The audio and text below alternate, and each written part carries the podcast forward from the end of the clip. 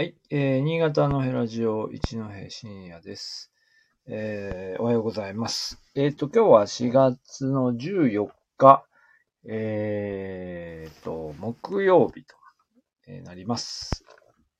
えっ、と、今日新潟市内は少し気温下がってるんでしょうかね。えー、あの、まあ、今週前半は結構暖かい天気が続いていたんですが、少し下がってるかなっていうような、こう体感、まだ体感、体感ですけどね。えーそんなところです。で、えっと、今日のニュースですが、えっと、全国的なニュースで言うと、えーいや、やっぱり全然移動していなかったから、もうなんかすいません。正直ちゃんと、あの、認識してなかったんですが、えー東北新幹線がですね、えーえっ、と、運転の再開したと、えーいうことで、えーその件が、まあ、ニュースになっています。えー3月16日に、えー地震が発生して以来、えー止まっていたわけですよね。だからもうほぼ1ヶ月止まっていたものが、え再開されたということで、えーまあ大きなインパクトがありますよね、そりゃね。そして、福島仙台ですからね、利用客も非常に多いところです。で、えっと、昨日のニュースの中では、エキネットにアクセス、エキネットって JR 東日本の、えー、あれですよね、予約サイト。うん、まあ以前はもう毎週使ってたんですけど、もうずっと2年ぐらいずっと使ってないんで、どうなってるかなと思ってますけど、エキネットへのアクセスが集中して14日から東北新幹線、東北新幹線が全線3回し、エキネットがつながりにくい状態になっているっていうのが昨日ニュースに、えー出てました。まあ、それだけやっぱりこう移動できるようになるのをこう待ってた方がね、たくさんいると、えーいかにこのね、新幹線が止まることの影響が大きいかということ。まあ、1ヶ月ですからね。というような、あーまあ、現象が起きておりました。えーまあまあ全国的には、あの、その話題が結構大きかったかな。えーということですよね。それから、うんと、まあ、えー新潟の今日の話題ですけど、昨日はまあほぼこれ一つでしたね。あの、あの各社のニュースの中で大きく扱われているのは、あほぼこちらということで、えー長岡花火ですね。えーまあ、新潟の、まあ、夏の風物詩というかですね、夏のイベントとしては、まあ、最大級のものですよね。まあ、もともと新潟県内は、あのー花火大会が各地で行われていて、大きな花火大会、えーまあ、あの、花火を上げる、こう、花火師の方も、えーたくさんいらっしゃいますので、花火の、おなんだ、えっ、と、お祭りっていうのは、もともと結構多い地域ですが、その中で、まあ、最大級の、最大級の、あの、イベントというのが、えーは、花、長岡花火と、えーいうことになります。8月2日と3日ですよね。えーに固定している。まあ、これはあの、長岡の空襲との関係で、えースタートしているえイベントなので、今年はこの日とかっていうんじゃなくて、8月2日、えー長岡8月1日の長岡空襲の犠牲者への慰霊というところからスタートしていますので、8月2日、3日ということに固定していると、えーいうことですが、まあ、こちらも、えー2年連続で中止されていたものが、えー2022年は開催ということに発表になっています。まあ一方で新潟県内の感染状況そのものは全然収束しないので、まあそうそういう意味では、あの、なんというか、不安の声も出ているわけですが、えーまあやるということですよね。で、えっ、と、チケット販、えっ、とですね、今年は有料観客席を拡大して、えーそれからアルコール販売はしないで、えー、飲食自粛を呼びかけつつ、えー、実施するということですよね。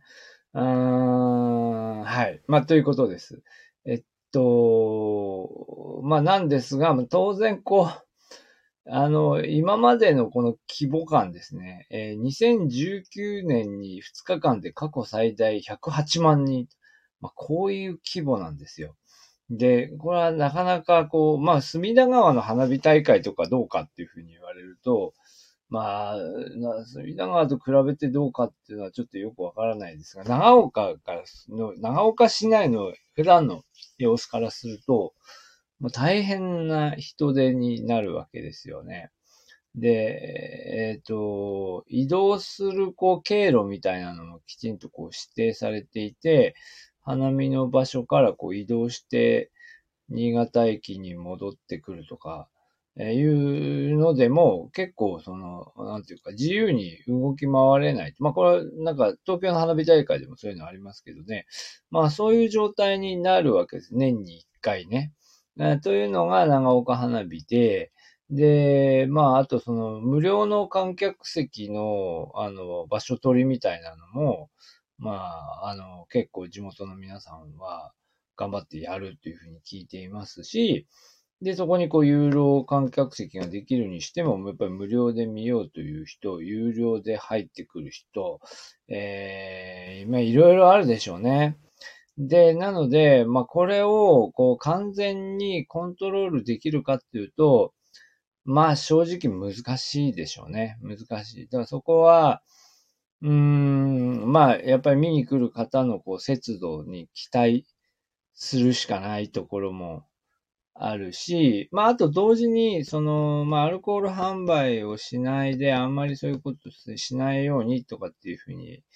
まあ、その、ある程度こう、仕組みの中でコントロールすることで、まあ、現状としては、ものすごくこう、あのー、くら、なんですか、その、十、十、えー、何ですか ?100、2日間で100万人の人たちが同時にこうクラスターが起こすような環境の中に置かれるみたいなことは、まあそこまではないという判断でしょうね。それで、そしてそれなりのこう感染対策が取れるという判断なんだとは思います。ただね、2年間やれなかったわけだし、うん、まあ本当にこう、そういう秩序だった、えー状態で開催ができるのかっていうことは、もちろん、まあ多分、あの、やると決断した人たちも、えー、不安、不安というか100%の自信はないんだと思いますけどね。ただやっぱりこの花火大会はもちろん花火を上げている人たちにとっては、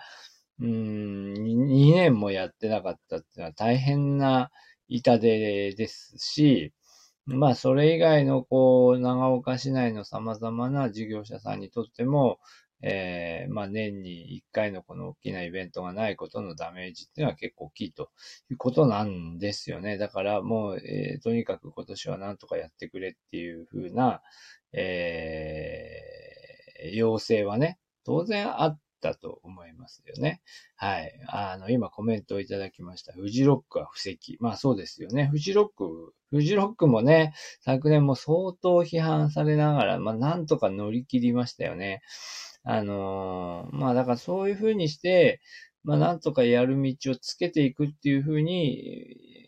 していくしかないんですけど、どうしたら安全かみたいなのはないので、結局感染状況が悪化してくれば、主催者側とか、まあ今回のこのケースで言うと長岡市ですよね。長岡市に対する風当たりっていうのはどうしてもこう強くならざるを得ないと。これだったら絶対安全だみたいなところが、まあね、あればいいんでしょうけど、なかなかそういうふうにはならないということでしょうね。で、新潟、あの、え、っとですね、新潟のその花火の場合には、まあ長岡の場合はその異例っていう意味合いがあったりするわけですけど、やっぱり新潟、新潟じゃない、に、日本人の花火の見方っていうのは、やっぱり今回アルコールを飲まないでみたいなことを言っていますけど、やっぱりもともとはですね、浴衣着て、ちょっとなんかね、あの、ビール飲んだり、なんかね、飲んだり食べたりしながら、楽しく見るっていうのが、まあ、花火大会の、なんていうか、そこセットですよね。だから、飲食なしで、こう、神妙な顔してずっと見るみたいなのは、あんまりこう、今までのね、今までの花火大会の想定の中では、あんまりなかったですよね。なかった。なんか諸外国のことをそんなに詳しいわけではないですけど、こんなにこう、なんていうか、一個一個真剣に見たりしないんですよね、多分。あの、に、に、日本の場合、というか、新潟の場合は特に、あの、なんだ、フェニックスとか、なんだっけ、なんかいろいろ、いろいろあるじゃないですか。天、天、天地人とか、えー、天地人だったっけ。いろんな、いろんなタイトルのシリーズがあって、で、その、こう、あの、あなんだ、アナウンスがあったり、まあ、あと一個一個のこう、あの、花火もそれぞれあの自分たちでお金出し合ってあげるみたいな、そういう風習もあって、えー、今回次の花火は誰それたちがあげますと、その時のメッセージみたいな、なんとか高校その、えー、卒業何周年みたいなのであげてたりもするわけですよね。まあこれ長岡と、あと、まあ各地である、ありますよね。あの、えー、長岡もあるし、片貝っていう花火大会の場合はもっとその傾向が強いのかな。まあそういうこう、文化があるんで、だから、なんでしょう。やっぱりこう、どうしたってみんなで集まって、なんか、ワイ、ワイワイガヤガヤしながら見るっていう要素は、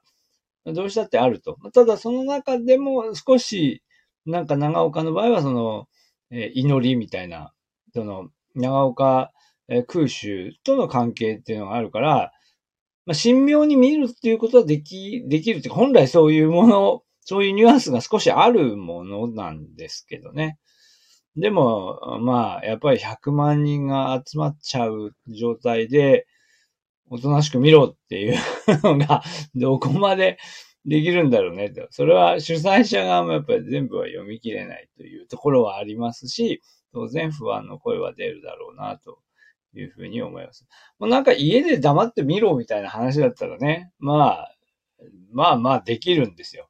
ね。祈りの気持ちを持って見てくださいと。まあ私、あの、新潟市中央区ですが、新潟市中央区はなんか時々花火上がってるんですよね。なんか謎の、あの、なんだろう。なんか、後で聞いたらなんとかのイベントだったみたいなのもあるし、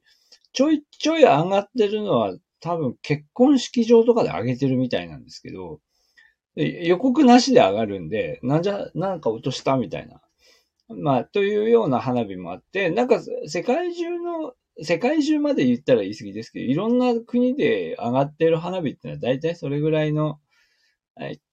位置づけで、まあそういう軽い位置づけではちょっと花火業界としても困るっていう面はあるかもしれませんけど、そういう花火だったら、まあ、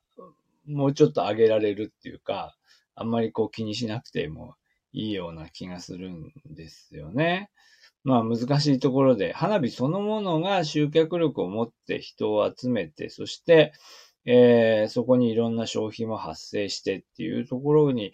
なっちゃってるんだけど、なっちゃってるんだけど、これ文化を継承していくという意味で言うと、まあ3年もこう休めないですよねと。そういう観点から言うならば、あの、なんでしょう。まあとにかくあんまり人集まらないようにしながら、花火はあげるっていう、そういう考え方も、まあ、あるにはありますよね。あるにはあるけど。なんか、今回のこの報道を見ると、うん、まあ、その中間的なところかな。秩序だった形で人が集まってみるという方向性でやってみるっていうことに、まあ、なりそうですね。なりそうですね。まあ、この後、新潟県はですね、この時期は、長岡の前に、柏崎の花火大会があって、まあ、それも結構大きいし、それから、あと、新潟市内は8月の今年の、いつでしょうね。あ、新潟市内もありますし、それから、新潟市内もいくつか、新潟祭り、えー、あと、阿賀野川の花火大会もあるし、あと、後半、9月に入ってからですか？片貝ね。片貝というところ。これは長岡、王子屋か。なんか、中越ですよね。の花火大会があるし、まあ、いくつもあるんですよ。結構、こう、あの、なんですか、たくさん人が集まる花火大会というのが各地にありますので、まあそういう、こう、のも、この後、じゃあ長岡がこういうふうに行くっていうんであれば、まあうちもやりますっていう方向に行くんじゃないですかね。だけど、だからそれが、まあ、うまく進んでいくといいですよね。まあこの後、えー、っと、はい、今コメントいただきました。大曲り諏訪湖、そうですよね。大曲りの花火大会も、まあ、いや、まあ、に、まあ、長岡がやるんだったらやるかと。まあ、そうですよね。それぐらいやっぱり、だから長岡花火をやる、やるかどうかっていうのは、あの、多分、なんでしょうね。えー、都内はね、また別の判断あり得ると思うんですけどね。都内は、都内は多分長岡以上にコントロール難しいと思うので、隅田川どうするかみたいなのはまた別の側面があるかもしれませんが、多分長岡がやるんだったら大曲もやるっていう話になるでしょうね。えー、まあ、というふうに、まあ、この後、まあ、だからこの長岡の決定というのは実は結構大きいのではないかなと思います。まあ、あとな、まあ、あの、その花火大会だけじゃなくて、すべてのいろんな、あのー、夏祭りですよね。青森ねぶた祭りどうすんだとかですね。ちょっと全部ウォッチしてませんけど、多分みんな今この、この後夏の、あの、あの、お祭りをどうするかみたいなところが各地で、えー、考えているところがあると思うんですけど、まあそういう意味で言うと花火はね、花火はあの、花火を、あの、静かに見るっちゅうっていうのは、一応こう立て付けとしては可能ですよね。なんか掛け声が入るお祭りとか、もうそもそも掛け声を禁止しないとできないとかいう問題とか、いろいろ、あの、あの、話しにくいですよね。青森ねぶたとかね、跳ねながらラッセララッセラって大声で叫んでいたんですけど、あれ、黙ってやれみたいなことになるのかとかですね。うん。まあ、まあ、いろいろお祭りの、こう、なんていうか、あの、内容によってもいろいろ、そもそも今までの、こう、革新的な部分を変えないと開催できないみたいなお祭りもあるでしょうね。えー、まあ、全体的には昨日も、なんですか、まあ、このところ結局新潟県内も感染状況は全然良くなってなくて、なんか昨日も数字ちょっと覚えてないですけど、全然減らないんですよ。むしろなんか増えていて、過去最、過去最大みたいなこと、過去最多とか言われてもなんかみんな、もうそれ慣れちゃってるわけですが、えー、過去最多と言われながらいろんなものはこう元に戻していくワクチン接種でなんとか元に戻っていこうと、えー、いうことになっていて、まあ不安は不安なんだけど、でもまあこのまま行くわけにはいかないよねということで、ちょっとこう戻していこうというふうになって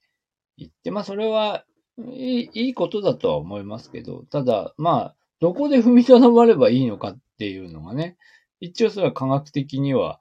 まあ、ある程度の線は出せるんだと思いますけど、でも、まあ、一般の人たちがね、その、全部、あの、全面開放か全面自粛かじゃなくて、中間的なやつっていうやつを、行動をね、どうすればいいのかってね、自分でもちょっとよくわかんないところありますけど、社会全体をそういう意味で、こう、少しだけ解放していくっていう結構難しいですよね。まあ、というような、あこう、ことを今日は、長岡花火のお話で考えてみました。はい。どうもありがとうございました。今日も一日お元気でお過ごしください。